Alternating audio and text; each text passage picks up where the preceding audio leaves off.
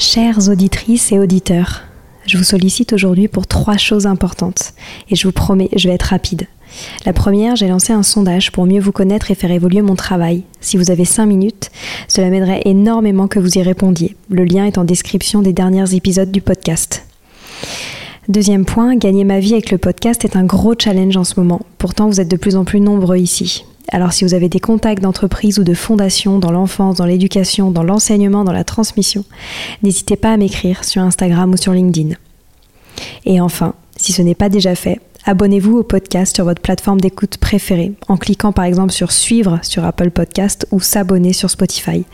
Cela m'aide beaucoup à remonter dans les fameux algorithmes des plateformes. En tout cas, je tenais à vous remercier infiniment d'être toujours aussi nombreux à nous écouter. À très bientôt.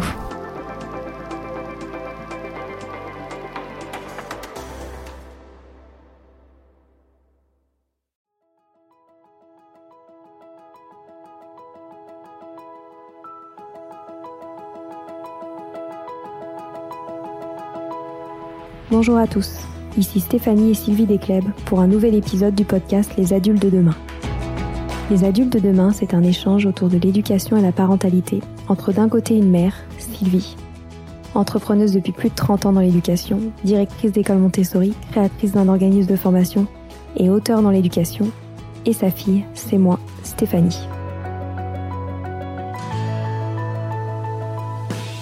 Les semaines, nous invitons des experts, des personnalités remarquables ou de simples passionnés qui partagent avec nous la même envie d'offrir le meilleur aux enfants.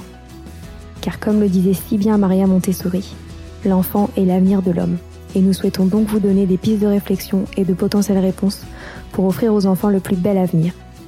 Alors si vous êtes jeunes adultes, parents, futurs parents, grands-parents, professeurs ou simples passionnés de l'éducation, ce podcast est fait pour vous. Pour suivre toute notre actualité ou échanger avec nous, n'oubliez pas de nous suivre sur notre compte Instagram Les Adultes de Demain ou sur notre blog lesadultesdedemain.com.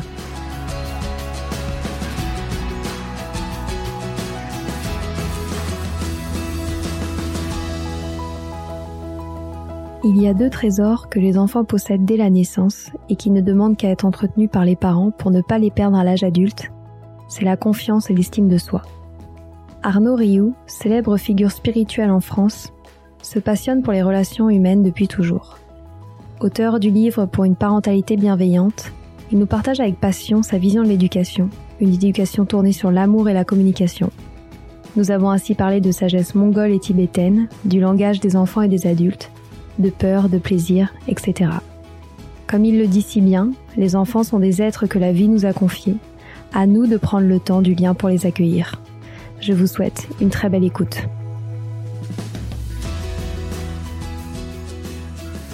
Bonjour Arnaud. Bonjour Arnaud. Bonjour. Merci d'être avec nous aujourd'hui pour parler de votre vision de l'éducation. Donc pour vous présenter brièvement, vous êtes auteur, coach, formateur, conférencier et auteur notamment d'un livre qui a attiré notre attention, qui s'appelle Pour une parentalité bienveillante, dans lequel vous partagez des conseils concrets que toute parentalité soit guidée par l'amour et la bienveillance. On y reviendra. Vous avez une expérience déterminante dans le monde artistique en tant que comédien, metteur en scène et directeur de théâtre. D'un point de vue spirituel, on y reviendra, vous avez aussi mené un long parcours et enfin, vous avez fondé une association Terra Anima qui a pour vocation de promouvoir les cultures traditionnelles. Donc comme vous pouvez le voir, c'est une tâche bien compliquée de synthétiser en quelques phrases ce parcours si riche d'expériences variées et inspirantes. Et du coup, je me demande d'où vous est venue toute cette énergie et cet élan de vie pour entreprendre autant.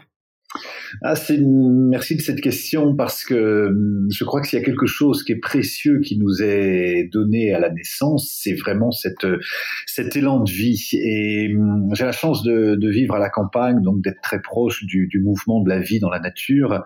Et quand je vois euh, au moment du printemps comment les, les jonquilles sortent de terre, comment les tulipes sortent de terre, comment des arbres fruitiers euh, donnent des kilos de fruits, je, suis émerveillé par par l'énergie énergie du vivant qui est partout dans la nature. Et, nous autres euh, humains, nous sommes, nous recevons aussi une grande énergie qui est une énergie de vie. Et cette énergie, euh, on l'a euh, depuis depuis la naissance. pour les pour les chamans, on l'a même en, en, naissance depuis le, karma ou les vies passées. et en tout cas, elle va nous accompagner pourvu qu'on n'ait pas été castré ou coupé par des parents ou par une éducation euh, qui va nous, nous, annihiler, alors que on, a cet élan de, vie qui passe par un élan de créer, qui passe par un élan de découvrir, de se développer.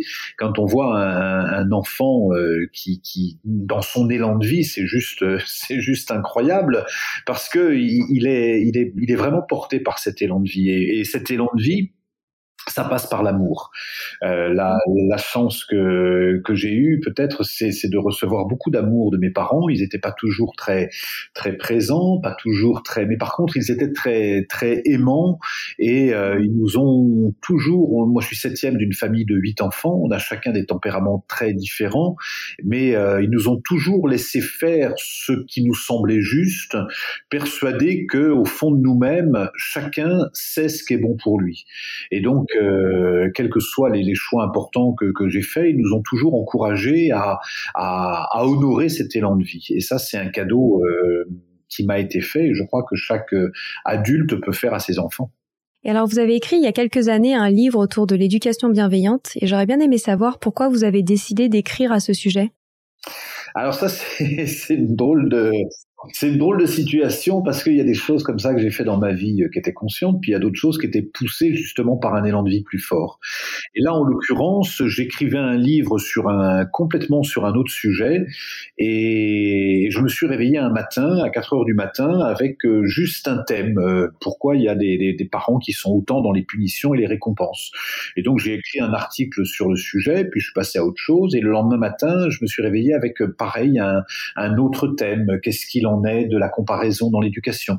Et tous les matins, 4 heures du matin, j'étais réveillé par un thème. Donc au bout de, j'écrivais tout ça, et puis au bout d'un moment, je me suis retrouvé avec la moitié d'un livre, et donc je suis allé voir mon éditeur en disant bah tiens, c'était pas du tout prévu, mais j'ai un livre qui est en train de s'écrire sur la sur la parentalité, et, et donc le livre c'est c'est fait comme ça. Ça a été, euh, c'est aussi un moment où moi, je, l'auteur souvent, il écrit pour euh, clarifier les choses pour lui. C'est le premier, c'est son premier lecteur, et, et je, je, venais, j'étais jeune papa, et donc je, je, je découvrais, j'étais confronté moi aussi à, de, après avoir été enfant, je me retrouvais papa, et donc euh, je, je m'interrogeais sur tous ces, sur tous ces thèmes, et donc le fait d'écrire m'a aussi éclairé beaucoup sur ce, sur tous les thèmes de la parentalité. Et vous l'avez dit au début, vous êtes le septième euh, d'une famille de huit enfants. Euh, Donc vous, vous dites avoir euh, bénéficié de beaucoup d'amour dans votre éducation. Est-ce que ce livre euh, a aussi été inspiré de votre histoire d'enfant? Est-ce que c'est, est-ce que vous avez eu l'impression de de bénéficier de cette éducation bienveillante étant plus jeune ou c'est quelque chose qui est né avec votre parentalité? Ce que j'ai vraiment reçu de, de, de mes parents, c'est un amour. Ça, c'est clair et net. En revanche, ils étaient souvent maladroits. Ils étaient souvent, euh, voilà, ils n'étaient pas, ils n'étaient pas formés à la communication. Ils n'étaient pas formés. Euh, donc, c'était souvent assez, euh, assez empirique. Et moi, la relation humaine, c'est quelque chose qui me, qui, qui, qui, me passionne, qui me fascine depuis que depuis que j'ai 18 ans. Et, et donc, j'ai toujours explorer la, la, relation humaine à travers les, les, mes différents parcours, euh, en me disant qu'est-ce qui fait que dans certaines situations on trouve la paix et dans d'autres situations on est en conflit. Et moi j'accompagne des groupes maintenant depuis 35 ans et je me rends compte que les, les personnes qui viennent me voir avec des, des, blessures, avec un manque de confiance, avec un manque d'estime d'eux-mêmes, avec euh, des croyances limitantes, je me rends compte que tout s'est joué dans les premières années de la vie. Et c'est là où je me suis dit, mais, mais depuis que j'accompagne des, des, des, adultes, ça serait bien que j'encourage les adultes à, à, à, regarder quelles responsabilités ils peuvent avoir dans leur apprentissage avec les enfants. Comment, sachant que si, si je veux, moi je suis quelqu'un de, de, de simple et pragmatique, euh, je, je crois qu'en fait tout doit être fait simplement pour que les enfants maintiennent confiance en eux, estime d'eux. C'est tout. Le reste, euh, c'est pour moi, c'est du verbiage et, c'est chacun doit faire à sa façon à lui pour que l'enfant ne perde pas ce qu'il a à la naissance. C'est même pas qu'il acquiert, c'est qu'ils ne perdent pas ce qu'il a à la naissance. Tous les enfants naissent avec la confiance en eux, tous. Ils ont tous confiance en eux, sinon ils ils n'oseraient pas apprendre à marcher. S'ils n'étaient euh, préoccupés par le regard de l'autre, par la comparaison, ils n'oseraient même pas essayer d'apprendre à marcher. Ou à... Donc l'enfant, il est câblé pour apprendre. Et il est câblé pour croître, il est câblé pour se développer, il est câblé pour créer. Il a tout ce qu'il faut en lui. Et simplement, dans les, les, trois premières ou les sept premières années de la vie, hein, il y a deux stades un peu, un peu différents. trois premières années, un stade vraiment archaïque et puis un stade toujours inconscient mais plus présent entre 3 et 7 ans, où là, l'enfant va emmagasiner des programmes. Et, j'ai vraiment voulu écrire ce livre en me disant ça serait bien que les parents soient conscients euh, des programmes qu'ils euh, comment dire qu'ils encouragent euh, les enfants à, adopter, qu'ils encouragent. Hein, ils sont pas les seuls. Hein, il, y a, il, y a, beaucoup d'autres paramètres. Et je voudrais surtout pas que tout ça crée de la culpabilité des parents. Qui, il y a le paramètre de l'école, des frères et sœurs, de l'environnement. Et moi, je suis surpris, par exemple, je suis septième d'une famille de huit. Euh, on a eu les mêmes parents, on, on, on, a vécu dans la même maison, on est parti aux mêmes endroits en vacances, on a été dans les mêmes écoles, on a même fréquenté les mêmes professeurs, mais on a des personnalités très différentes. On a certains ont plus confiance en eux que d'autres. Euh, certains euh, ont eu beaucoup d'enfants, d'autres pas. Certains. Donc c'est il y a l'influence bien sûr des parents, mais c'est loin d'être la seule. Il y a, il y a toute l'influence de, de l'environnement. Et puis, bah, pour le, le chaman que je suis, il y a aussi une influence de des vies passées, de du karma qui, qui va qui va faire que certains sont sont, sont passionnés, d'autres pas, que certains trouvent leur voie tout de suite et d'autres pas. Et c'est les, parents sont là pour pour accompagner ça, pour révéler justement le l'enfant à se à se révéler lui-même. Est-ce que c'est quelque chose que vous avez découvert avec votre parentalité?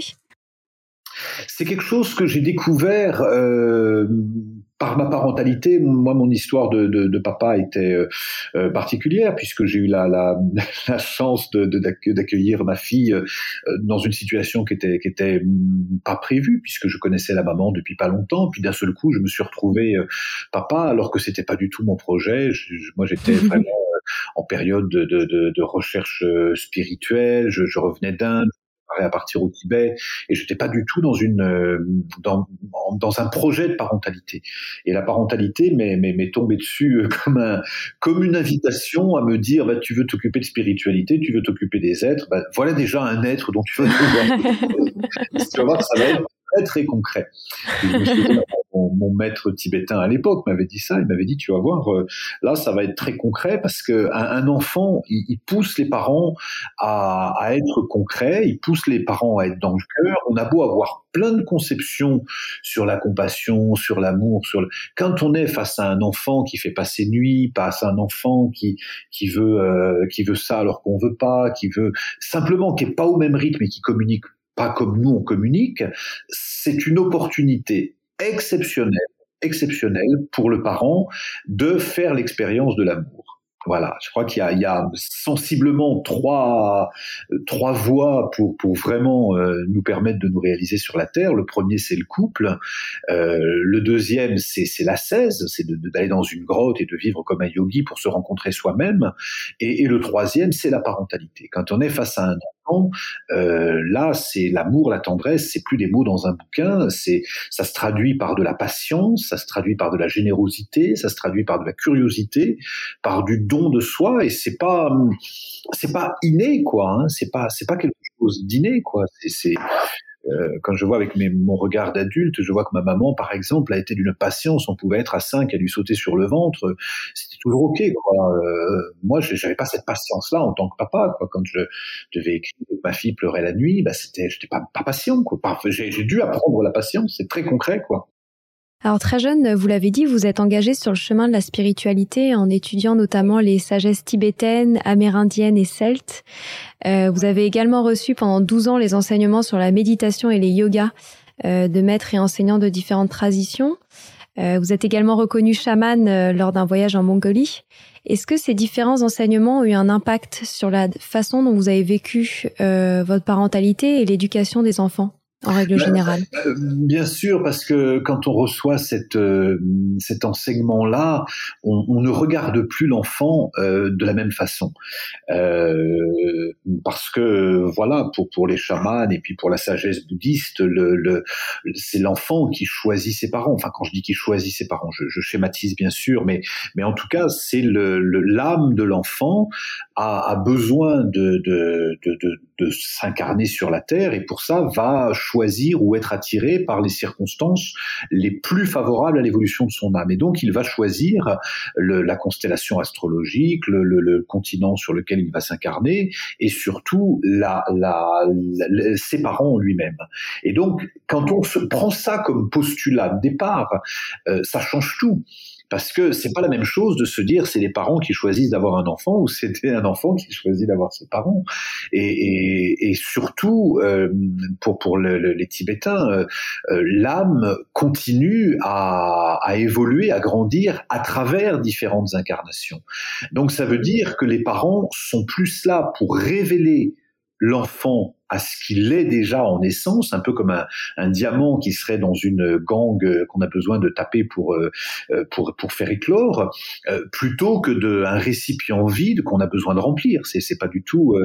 donc c'est certain que moi ça m'a beaucoup beaucoup appris et puis le fait aussi de voyager et puis de voir comment les, les Tibétains, les Mongols, les, les, les Africains, les Indiens étaient avec leurs enfants bah, ça m'a aussi permis de relativiser en me disant tiens, euh, ce que nous on considère comme des acquis, ça ne l'est pas du tout dans d'autres sur d'autres continents. Il y, a, il y, a, tellement de façons de voir. Si, si je prends des exemples très concrets, par exemple, euh, ce qu'on parle comme la proximité euh, chez, chez, nous en, en, France, en Occident, on a tendance très très vite à vouloir autonomiser les enfants, c'est-à-dire qu'ils couchent tout de suite dans une chambre à part, on les laisse pleurer pour qu'ils fassent les dents, et puis euh, bah, ensuite on les met très très tôt à la crèche et euh, ensuite à 14 ans on leur dit euh, bah non arrête arrête d'en faire qu'à ta tête il faut pas que tu sois aussi autonome donc on fait les choses à l'inverse là où par exemple la sagesse mongole ou tibétaine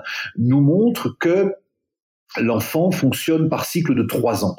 Et, et les trois premières années, c'est la, la, sécurité intérieure et affective. C'est-à-dire que tout est fait pour que l'enfant, dans ces trois premières années, soit affectivement rassuré. Et donc, quand je dis tout est fait, ça veut dire que l'enfant, par exemple, va dormir entre les deux parents, il n'y a aucun problème jusqu'à l'âge de trois ans. Euh, il va, euh, euh, on va jamais le laisser pleurer, on va prendre soin de lui, on va le porter énormément, on va le, le, le cajoler, on va le contenir pour qu'il développe une sécurité intérieure. Et ça, c'est le premier cycle des trois premières années. Puis au bout de trois ans vient la deuxième période, qui est la période de la découverte. L'enfant va, va vraiment commencer à découvrir euh, tout son potentiel, à courir, à sauter, à, à, à, sortir, à marcher, à se déplacer, à grimper, à, à découvrir le monde extérieur. Et puis de 6 à, à, à, à 9 ans, là c'est vraiment une période d'initiation. Donc on lui apprend à monter à cheval, on lui apprend à, à faire du feu, on lui apprend à, à, à traire euh, les, les, animaux, etc. Et puis à 9 ans, il a une, euh, comment dire, il apprend vraiment quelque chose, c'est-à-dire qu'il va apprendre à, à euh, il va apprendre à traire les juments, il va apprendre à... Euh, et puis à partir de 12 ans, il a une responsabilité. C'est-à-dire que sa fonction dans la, dans la yourte, je pense je parle en Mongolie par exemple, sa fonction dans le camp, ça va être d'aller chercher du bois, de, de faire euh, des briques avec les bousses de vache, ça va être etc. Et à partir de 15 ans, il est autonome. Et quand je dis il est autonome, ça veut pas dire euh, il se met un steak dans le, le, le, le four micro-ondes. Ça veut dire qu'il est, il est capable de, de, prendre un cheval, partir au galop, euh, aller attraper un mouton, l'égorger, euh, le dépecer, le faire cuire. C'est ça autonome. Et, ça, un enfant de 15 ans en Mongolie, il est autonome. Il est capable de se repérer, par exemple, dans, la steppe, euh, avec le soleil, avec les points cardinaux. Il est capable de reconnaître les, herbes médicinales euh, et de faire face aux dangers qui sont nombreux dans la nature. Donc, ça, c'est le cycle, on pourrait dire, naturel de l'évolution d'un enfant. Et c'est quelque chose que j'ai retrouvé aussi au Tibet, que j'ai retrouvé dans beaucoup de de pays, au Kenya, etc. On a, il y a toujours cette approche qui commence par les trois premières années, c'est la sécurité affective. Et nous, dans les pays modernes, c'est l'inverse, c'est-à-dire qu'on et, beaucoup de pédiatres même hein, encouragent en disant non non, il faut laisser l'enfant seul pour pour qu'il soit autonome. Donc on laisse les enfants pleurer dans leur chambre en se disant c'est super, ils vont être autonomes. Puis au bout de, trois ans, ils arrêtent de pleurer, pas parce qu'ils ont gagné en autonomie, parce qu'ils ont des fois créé un, un, sentiment d'insécurité tel que bah, on pourra pas revenir en arrière et on va se retrouver avec des adultes avec qui on va devoir faire un, un long travail thérapeutique euh, pour qu'ils retrouvent leur sécurité enfant. Voilà, c'est un peu schématique quand même, mais c'est ouais, non, mais c'est super intéressant. C'est une réalité, quoi. Euh, ouais, Voilà. Et comment vous arrivez à transposer tous ces, tout ce que vous avez observé dans d'autres cultures à notre monde occidental? Parce que vous donnez des, des, exemples hyper parlants et en même temps on se demande comment est-ce qu'on peut arriver à, à faire acquérir tout ça à ses enfants, à suivre ce cycle naturel-là dans un monde euh, occidental où, euh, par exemple, ils sont obligés d'aller à l'école à un certain moment, etc. Bien sûr, bien sûr c'est sûr que je, mes, mes propos peuvent être euh, difficiles à entendre pour des parents qui euh, euh, qui vont mettre leur enfant à la crèche à six mois en se disant mais moi il faut bien que j'aille travailler j'ai pas le choix et, et, bien sûr c'est c'est toujours s'inspirer d'une sagesse ancestrale pour voir comment on peut faire chez nous au mieux mais en, en, en respectant quand même ces cycles et en se rappelant que le plus important c'est faire en sorte que l'enfant reste toujours en lien avec la confiance en lui et l'estime de lui. Et ça, ça passe pour moi, à 80-90% par la communication, la façon dont on va communiquer avec l'enfant l'enfant et l'adulte ne parlent pas la même langue. C'est aussi simple que ça. Et quand on a compris ça, euh, un, roumain qui voudrait par parler avec un hollandais, c'est pas la peine, ils parlent pas la même langue. Donc, euh, soit ils apprennent l'un à parler la langue de l'autre, soit ils ont besoin d'un interprète. Et l'enfant et l'adulte n'ont pas le même langage. L'enfant, il a un langage émotionnel, c'est-à-dire qu'il ne s'exprime que par ses émotions. Il pleure, il crie, il, rit, euh, il, il tape par il, hurle, c'est son, c'est son, le jeune enfant, c'est son mode de communication. L'adulte, lui, fonctionne par une intelligence euh, perspective, euh, rationnelle, pragmatique. Donc l'enfant, il communique en disant euh, je sens, je veux, j'ai peur, voilà, et, et l'adulte, il communique en disant il faut, on doit. C'est deux langages complètement différents. Et quand et bien souvent, ces deux langages très différents, et l'adulte ne, prend pas le soin d'apprendre le langage de l'enfant, il veut lui imposer son langage euh, d'adulte c'est-à-dire il faut, on doit, euh, et c'est hyper violent, c'est hyper violent. J'étais à la montagne la semaine dernière et puis je voyais une, euh, un, enfant qui avait 4 ans et puis une mère qui était à, table et mangeait une crêpe toutes les, tous les deux. Et, l'enfant, euh, le petit garçon, il voulait pas manger sa crêpe. Je sais pas qu'il l'avait commandé, peut-être il le voulait sur le coup finalement. Au bout d'un moment, il voulait pas manger sa crêpe. Et la mère le forçait à manger sa crêpe. Et puis il y avait la mère et la grand-mère qui étaient là. Et les deux faisaient une espèce de, de rempart avec l'enfant en disant tu comprends, euh, il faut respecter la cuisinière qui t'a fait la crêpe et de toute façon, etc. Et l'enfant, lui, se disait juste, je veux pas, c'est pas bon, je veux pas manger ça.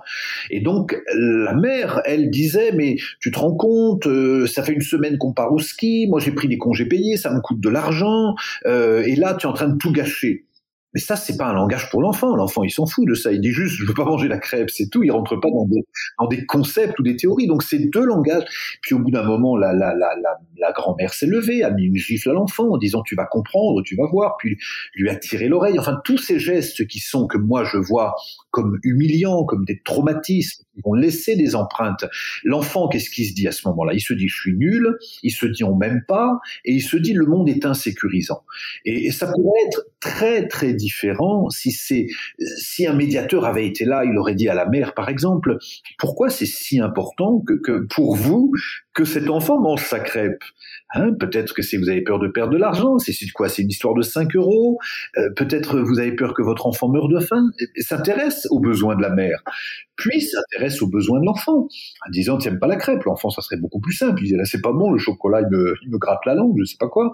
Mais c'est comprenez, c'est vraiment deux langages différents et ça demande aux parents de d'apprendre à. Alors la bonne nouvelle, c'est qu'il a appris puisque tous les parents ont été enfants à un moment ou à un autre. Donc si on, si on écoute un peu l'enfant qu'on a été, on va se souvenir de comment on communiquait et que à ce moment-là, je sais pas, moi je pense, on me disait va, va embrasser. Euh, j'avais une tante par exemple qui mettait beaucoup de parfum et on me disait va faire un va faire un bisou à Tata Colette. Et moi je me disais mais non c'est pas possible, ça me donne envie de vomir. Il y a trop de parfum. et on avait beau me dire des des, des choses liées à l'intelligence. Euh, perspective, c'est-à-dire l'intelligence cérébrale, moi je fonctionnais avec l'intelligence organique. C'est donc c'est donc un autre langage. Et quand c'est comme ça, quand l'enfant il dit non, je veux pas embrasser Tata parce qu'elles sont mauvais, et que la mère lève la main en disant attention, tu vas tu, vas la prendre celle-là, l'enfant il est euh, comment dire, il est confronté à, à, deux voix. Une voix qui dit je sens que c'est pas bon pour moi d'aller là parce qu'elles sont mauvaises, c'est pas bon pour moi, et une voix qui dit vas-y, sinon tu vas avoir un problème. Et comme il a besoin de garder l'affection de ses parents, souvent, il se soumet, en fait, il a, il a pas 36 attitudes possibles, il en a trois. Soit il se soumet, c'est-à-dire qu'il devient un enfant docile, poli. Hein, souvent, euh, je me souviens ma fille des fois, il y a quelqu'un qui me disait elle est pas polie ta fille. Bah, je disais les polis c'est des des cailloux qui sont polis à force à force de police. Mais non, c'est pas pas la première chose que je lui ai appris à être poli. C'est pas donc tant pis si elle disait pas bonjour, mais c'était pas le plus important pour moi. Mais en tout cas, euh, je disais, il a trois attitudes possibles. La première, c'est soit il est poli soumis, soit il est rebelle, Hein, c'est-à-dire qu'il s'oppose, il est en résistance, soit il s'échappe. C'est-à-dire qu'il reste là, mais il s'insensibilise petit à petit. Et si je prends l'exemple de, de mange ça, c'est pas bon, mais mange-le quand même, soit l'enfant le jette par terre, au risque d'être puni, au risque, etc., mais il se maintient donc dans la résistance, soit il va dans la soumission, c'est-à-dire qu'il va accepter quelque chose qui n'est pas bon pour lui, mais qu'il faut accepter pour être un enfant poli, pour être un enfant bien élevé. C'est les mêmes adultes qu'on va retrouver à 40 ans qui se disent j'ai du mal à poser mes limites, je ne sais pas dire non, je me laisse envahir parce que je ne sais pas ce qui est bon pour moi. Et la troisième attitude, c'est il s'échappe, c'est-à-dire il s'insensibilise. Euh, ça donne des enfants qui sont souvent très très très médiums, très mais qui, qui quittent leur corps, qui quittent pour aller ailleurs, et donc ils ne sont très incarnés. Voilà sensiblement les, trois réactions à une, euh, une éducation que, j'appelle toxique, là où si on prend le soin de maintenir le lien, de maintenir le lien entre l'adulte et l'enfant, euh, plus l'enfant se sent écouté, moins il a besoin de crier. Un enfant qui crie, un enfant qui parle, c'est qui, parle fort, un enfant qui n'est pas écouté. S'il est, est écouté, il n'a pas besoin de crier. C'est, c'est juste euh, bon sens, quoi. Et alors, vous avez parlé justement de ces deux langages différents. Comment est-ce qu'on arrive du coup à communiquer si on ne parle pas la même langue? Bah, Ça demande, euh, moi j'ai toujours appris ça, c'est que le plus expert des deux doit faire un effort aller vers l'autre. Et il me semble que le plus expert euh, en la matière, c'est le parent, c'est pas l'enfant. Donc c'est au parent lui-même de pouvoir euh, se mettre à la hauteur de l'enfant, à la hauteur émotionnelle de l'enfant. Et, ça passe par des choses très très concrète, par exemple. Quand, quand un enfant, par exemple, euh, a peur ou quand il est en colère, le réflexe du parent, très souvent, 9 cas sur 10, c'est de vouloir solutionner. Hein, il y a un problème, il faut une solution. Euh, T'as perdu ton doudou, c'est pas grave, on va en racheter un. Plutôt que de s'intéresser à ce que vit l'enfant en lui disant mais tu as peur euh, de quoi est-ce que tu as peur? Pas tu as peur c'est pas grave. Pas tu as peur ça va s'arranger mais tu as peur. Qu'est-ce qui se passe en toi quand tu quand, quand, tu as peur? Je, je prends l'exemple du merci par exemple. Moi j'ai jamais encouragé ma obligé ma fille quand on lui donnait quelque chose souvent les réflexes du parent c'est qu'est-ce qu'on dit? Qu'est-ce qu'on dit? Ah, merci. Et l'enfant, il répond merci. Il sait même pas pourquoi il répond merci. Moi, je préférais dire à ma fille, quand elle recevait quelque chose, dire, tiens, qu'est-ce que tu ressens quand tu... Ah, ça me fait plaisir. Ah, ça me fait plaisir, ça me touche, merci. Et là, du coup, c'est pas du tout la même chose. Ça passe par le cœur. Je pose ma main au niveau du, poitrail en disant ça, ça passe par le cœur. L'enfant, sa, sa compréhension du monde, elle passe par le cœur. Sinon, il se coupe de lui-même. Et plutôt que de dire euh, j'ai jamais poussé ma fille non plus à dire bonjour quand elle arrive quelque part. Ce qui se passe, c'est que si elle ne dit pas bonjour, peut-être elle va s'exposer à ce que les gens lui fassent la tête, mais c'est son choix. Et, c'est important pour le parent d'accompagner l'enfant à prendre ses responsabilités, à devenir un, enfant euh, le plus responsabilisé possible. Euh, de la même façon, je, ne suis jamais allé vers le, comment dire le réflexe punition récompense parce que je ne crois pas à ça. C'est pas ma vie, elle fonctionne pas comme ça. Moi, je fais pas quelque chose pour obtenir autre chose. je vois des gens aujourd'hui qui font un métier pour obtenir une récompense. On est dans le même système. Moi, je, crois qu'on a deux moteurs fondamentaux qui sont le plaisir et la peur. Voilà. Moi, tout ce que je fais dans ma vie, je le fais par plaisir. Hein, mes métiers, tout, ce que je fais, c'est un moteur. Vous me demandiez au début de, l'interview d'où vient cette énergie. C'est que je garde toujours le plaisir. Il n'y a rien que je fais que je n'ai pas envie de faire. Rien. Et, du coup, obligatoirement, moi, je veux pas qu'on me dise ce que j'ai à faire et je dis pas aux enfants ce qu'ils ont à faire. Euh, un enfant par exemple n'a pas besoin qu'on lui donne des limites. Il a besoin que nous on soit clair avec les nôtres. Ça n'a rien à voir. Et souvent, le, parent, par exemple, va dire mais euh, mets pas tes mets pas tes coudes sur la table ou, ou, ou fais pas ça. Et la question toujours, c'est en quoi ça nous concerne? Ça, c'est une question que le parent doit se poser toujours. J'ai un tapis blanc. Si mon fils, ma fille vient marcher avec ses chaussures pleines de boue sur mon tapis, c'est mon tapis, c'est moi qui le nettoie. Donc c'est mes limites. C'est à moi de dire je veux pas que tu marches et de défendre mon tapis blanc. Mais si l'enfant veut aller à l'école avec une chaussure, une chaussette verte une chaussure bleue, en quoi ça me concerne en tant que parent? Et quand je vais lui, je intervenir souvent, je vais dire mais mais pas ça, c'est ridicule. Mais pas ça, tu vas avoir en quoi ça concerne le parent? Cette question, elle est vraiment fondamentale. Et tant que le parent n'a pas répondu à ça, en quoi ça me concerne? Il risque à avoir une éducation que l'enfant lui-même ne comprendra pas. Il se dira, je comprends toujours pas pourquoi on m'a imposé de mettre deux chaussettes bleues là où moi je voulais mettre une, verte et une rouge. C'est plus drôle, c'est plus joli. C'est pourquoi c'est un problème. Et, et ça demande, ça, ça demande aux parents de lâcher beaucoup, et là, là, on revient vraiment à, à, la porte d'entrée de mon livre, ça demande à l'enfant, aux, parents, à l'adulte, de vérifier si l'enfant qu'il a été est pacifié dans son cœur. Parce que bien souvent, le moteur du parent, c'est de se dire, mais moi, j'ai pas eu ça. Il n'y a pas de raison que mon fils l'ait. Hein euh, moi, on, on m'interdisait ça. Moi, de mon temps, de mon temps, on répondait pas. Combien de fois j'ai entendu ça De mon temps, on répondait pas comme ça à un adulte. Donc il n'y a pas de raison que mes enfants je les laisse faire. Et, souvent, c'est presque une vengeance, euh, une vengeance pas, pas, méchante, même pas consciente, mais en se, sans se poser la question de se dire profondément qu'est-ce qui est bon pour moi, qu'est-ce qui est bon pour l'enfant, qu'est-ce qui est juste. Hein et, des fois, plus on laisse de, de euh, comment dire, d'autonomie. Je préfère. Euh, on dit souvent, oui, mais si on laisse de l'autonomie, ça va faire des enfants rois. Oui, un temps, ça fait des enfants rois. Mais si nous-mêmes, on est royaux, on est roi en notre royaume, il n'y a aucun problème. Il n'y a pas de problème avec ça. ça. demande simplement à, voilà, à ce que, à ce que le parent lui-même soit pacifié avec l'enfant qu'il a été. Ça, c'est vraiment une, clé. Et donc, qu'il soit pacifié avec ses propres émotions. Mais si le parent a peur de sa propre colère, il, aura, je vois des fois des pères qui, qui sont tout rouges, qui montent une tension, si jamais tu fais ça, tu fais ça, ah, j'ai peur quand je vois ça, je me dis mais c'est ou, ou même la dévalorisation, je voyais là encore euh, un enfant, un parent dire à, dire à son fils, mais, mais de toute façon t'arrives à rien, t'arrives à rien, tu te trompes toujours, arrête de faire ça, arrête de faire ton malin, arrête de faire ton intéressant. Ça, ça s'appelle des, des, des programmations que l'enfant va garder. Même s'il a deux ans, il va les garder. Et, il va s'appuyer là-dessus pour faire ce qu'on appelle ses croyances limitantes.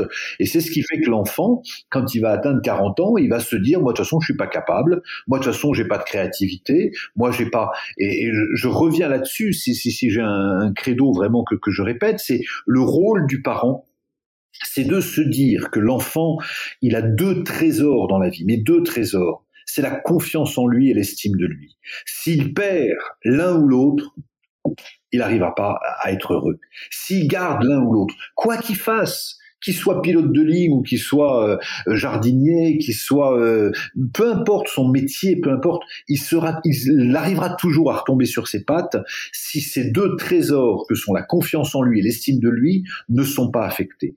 Et c'est la responsabilité du parent de d'entretenir ce trésor. Parce que là, on a, on a un élan. Je pense une fois, je, je raconte ça dans le livre où, ma fille, par exemple, je plus quel âge j'avais, 7-8 ans, et elle me dit, tiens, je, je voudrais euh, euh, repeindre la chambre aujourd'hui. Et puis, bah, l'adulte que je suis se dit, bon, bah, repeindre la chambre, pour moi, ça veut dire mettre des bâches, tout sortir, recouvrir la moquette, euh, poncer, faire une première couche d'enduit, reponcer une deuxième couche d'enduit. Bon, le temps que je fasse ça, elle, elle aura déjà plus envie, quoi. Et c'est pas le cas toujours, mais ce jour-là, je me suis dit, t'as envie de repeindre la, la chambre? En quelle couleur?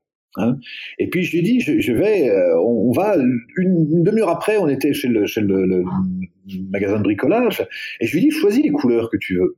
Et elle prend bien sûr des couleurs de d'enfant, du rouge vif, du vert, du jaune, et elle ramène ses pots de peinture. Et moi, je me suis contenté de simplement mettre une bâche telle quelle, et je dis on peint direct. Le plus important, c'est pas que les murs soient lisses, l'enfant, il s'en fout de ça. Et c'est qu'il soit en lien avec son élan. Et donc, il a, elle a commencé à, à peindre directement, quoi, un grand coup de rouge sur des, des murs. Et les parents, ils mettent une, voilà, ils font des murs très jolis, comme les parents, mais l'enfant, il s'en fout de ça, il est pas sensible à ça, il, s'en fout qu'il y ait des taches par terre, c'est pas, pas le problème de l'enfant, et c'est pas un problème pour la créativité, c'est, c'est, c'est vraiment pas ça la question, mais le parent, il a besoin que ça soit rangé, que ça soit, donc là, pour le coup, je me suis dit, c'est quoi le plus important? Et le plus important, c'était de ne pas casser son élan. Et donc je me suis dit ok. Et donc elle a peint sa chambre à sa façon. Et donc elle a commencé par faire un grand trait vert, et puis après elle a mis du rouge, et puis elle a mis du jaune, et puis elle a dessiné une vache. Et mais c'est sa chambre, c'est pas la mienne. Ça n'a pas besoin de me plaire à moi, ça a besoin de lui plaire à elle. On n'a pas les mêmes goûts. Moi, je, je ferai jamais une chambre comme ça chez moi, mais c'est pas ma chambre. Et Souvent, je pose. Dernièrement, j'ai eu un, enfin, quand je recevais en consultation, j'ai un, un, parent qui venait me voir avec son son fils en disant voilà, il fait un bordel pas possible. Et là, par exemple, il a, euh, je lui avais offert une, une voiture télécommandée, il l'a, il il l'a perdue. Je lui dis ok, elle est à qui cette voiture télécommandée? Il dit bah c'est à lui. Je dis ok, donc s'il a s'il a perdu, c'est son affaire. En quoi ça vous concerne? Et puis j'ai commencé à poser la question aux parents de savoir qu'est-ce qui appartenait à l'enfant. Je lui dis, est-ce que ces jouets sont à lui? Elle me dit, oui, les jouets, c'est à lui. Je dis, d'accord, donc s'il donne la voiture télécommandée qui vous a coûté 100 euros euh, à un enfant qui passe, c'est OK pour vous. Ah ben non, quand même, non, non, non, pas ça. D'accord, donc c'est pas à lui. OK. Est-ce que son lit lui appartient? Elle me dit, oui. D'accord. Donc, si jamais il décide de peindre de mettre du marqueur sur son lit, c'est d'accord pour vous. Ah non, non, non, quand même pas. J'ai dit ok. Euh, est-ce que ça voit le, le, et j'ai pris comme ça toutes les choses. Et il n'y a pas un centimètre carré qui appartenait à l'enfant dans la maison. Et ça, c'est un vrai problème parce que euh, ça veut dire que l'enfant ne peut pas développer sa créativité. De si si une petite fille a envie de, enfin cliché, on peut dire un petit garçon aussi, a envie de couper les, cheveux de sa poupée. Mais si c'est sa poupée, qu'est-ce que ça peut faire? Si elle a envie de, de, de maquiller sa Barbie avec avec des feutres, et elle trouve c'est joli. Pourquoi c'est un problème? Sinon, on va se dire, ben non, c'est la Barbie quand même, ça coûte tant et il faut que ça reste comme ça doit être. Mais si elle la trouve plus jolie comme ça, combien il y a d'enfants qui, qui, mettent du, du, marqueur pour faire du rouge à lèvres aux poupées? Mais eux trouvent ça joli, mais ça leur appartient à eux, pas à nous. C'est vraiment important de, de, de toujours être. En revanche, si jamais elle veut mettre du marqueur sur mon ordinateur, non, ça c'est mon ordinateur. Donc moi, je suis je pose mes limites à moi. Ça, c'est mon bureau. Dans mon bureau, je veux pas de marqueur sur le bureau. Mais dans ta chambre, c'est OK pour toi si c'est la tienne. Et, en fait, on, on, doit, nous, en tant que parents, être très clairs sur nos limites. Et souvent, parce qu'on n'est pas clair avec nos limites, papa, tu me prêtes ton chapeau oh, Non, non, non, non. Allez, s'il te plaît. Non, j'ai dit non. Juste une fois. Non. Oh, t'es méchant. Bon, d'accord, mais cinq minutes. Et l'enfant, il se dit super. Mon père, je lui ai facile, j'ai compris le truc. Je lui demande trois fois, la quatrième fois, il me dit oui. Mais c'est pas simplement que le père n'est pas clair avec ses limites à lui. Si nous, on est clair, et par exemple, quand on fait une demande, quand l'enfant demande est-ce que je peux prendre ton chapeau, plutôt que de répondre oui ou non, on va prendre le temps du lien. En disant tu veux mon chapeau qu'est-ce que tu voudrais faire avec mon chapeau? Eh ben je, je, voudrais me déguiser. Ouais, tu veux te déguiser? Combien de temps? Ou ça? Ok, tu veux te déguiser là maintenant. C'est pas la même chose si c'est se déguiser maintenant ou c'est se déguiser à l'école. Donc je vais prendre toutes les informations avant de donner ma réponse. Et en étant vraiment en lien avec l'enfant. Et une fois que j'ai pris le temps d'être en lien avec l'enfant, je vais pouvoir lui donner ma réponse en disant écoute, tu sais, j'entends ce chapeau, euh, tu, me, tu, tu, le trouves joli, t'aimerais tellement l'emmener à l'école. Euh, en même temps, c'est un chapeau auquel je tiens, euh, donc je regrette. Ma réponse est non. Et une fois que le non est posé, on ne revient plus en arrière, parce que l'enfant n'est pas blessé par un non. Il est blessé par un manque de considération au moment où on va lui répondre. C'est-à-dire, maman, est-ce que je peux jouer avec toi? Ah non, non, non, non, tu vas encore en mettre partout. Et ça y est, l'enfant, il n'a même pas eu le temps d'être entendu dans son besoin de jouer avec le maquillage, que, que déjà... Mais si la, la, la, maman avait pris le temps en disant, tu veux jouer avec mon maquillage, qu'est-ce que tu veux faire? C'est pour te maquiller toi ou c'est pour te maquiller tes poupées?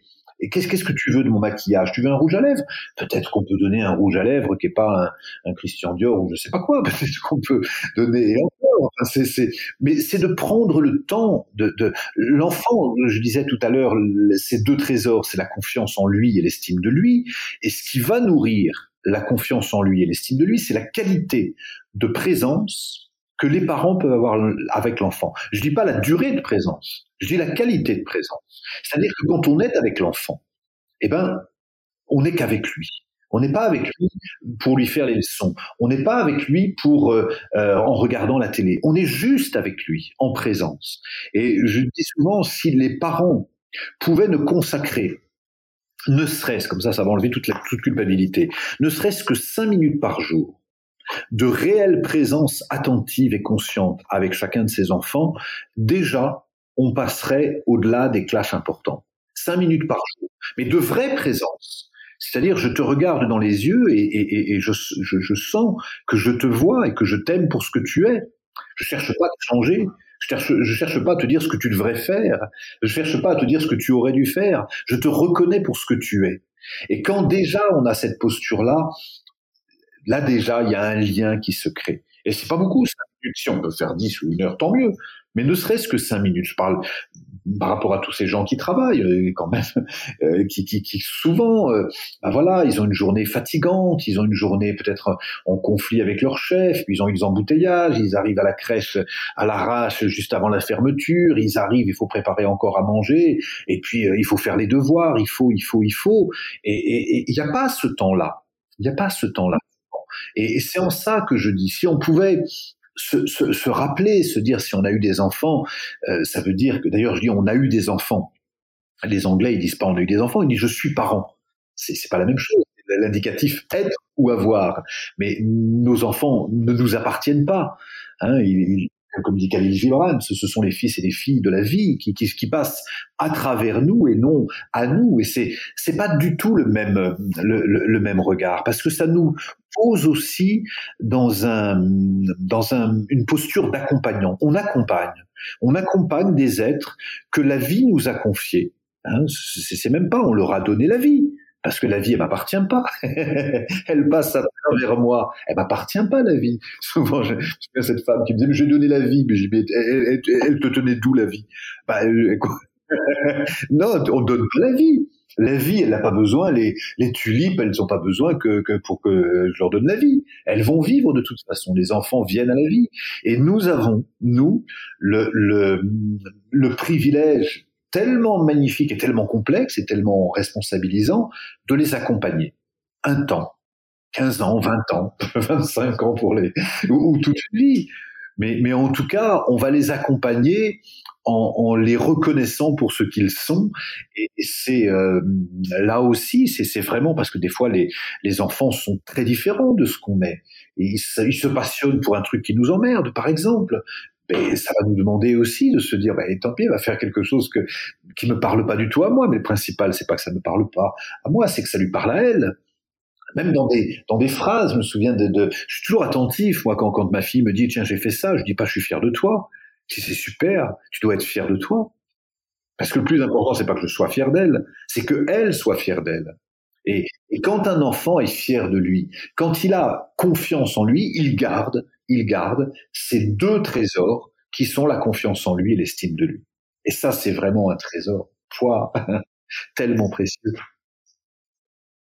On arrive malheureusement déjà à la fin de cette conversation et j'avais très envie de vous interroger euh, sur, je pense, un travail que vous faites beaucoup avec les adultes. Vous avez mentionné tout à l'heure le fait euh, de pacifier son cœur euh, notamment dans ce qu'on a vécu dans l'enfance. Et donc je me dis que peut-être que je vous demanderai de faire un autre épisode là-dessus, euh, parce que je pense que c'est essentiel et je pense que ça, ça tisse les fils aussi de, de tout ce travail que vous faites et que j'invite vraiment euh, aux auditeurs à regarder sur votre site Arnaud Rioux.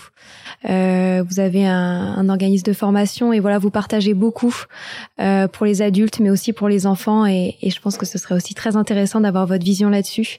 mais déjà, merci beaucoup pour tout ce que vous avez partagé, c'est essentiel. Et, euh, et, avec Sylvie, on s'est beaucoup regardé pendant cette interview parce que euh, ça résonne complètement et, euh, et c'est vrai que ça rejoint ce qu'on ce qu'on essaye toujours de mettre en avant, l'importance de la confiance en soi parce que ça fait des, des, des, adultes après apaisés et en effet heureux. Ouais. Ça. En tout cas, merci de, merci de votre m'avoir permis d'exprimer ces, ces, points de vue qui bah, C'était c'était un, un grand plaisir et merci pour votre temps. À très bientôt. Avec plaisir. Voilà, c'est fini pour aujourd'hui. On espère que cet épisode vous a plu. Avant de se quitter, on a quand même besoin de vous. Si après avoir écouté cet exposé, vous ressortez avec plein d'idées pour apporter le meilleur aux enfants, n'oubliez pas de nous laisser 5 étoiles et un petit commentaire sur Apple Podcast, sur iTunes ou toute autre plateforme d'écoute de podcast. Cela nous aidera à mieux ressortir et surtout à nous motiver pour continuer cette aventure ensemble. Si vous avez des suggestions, des idées de thèmes, des questions à poser, n'hésitez pas à nous contacter sur les réseaux sociaux, Instagram ou LinkedIn, en tapant les adultes de demain. Nous serions ravis d'échanger avec vous.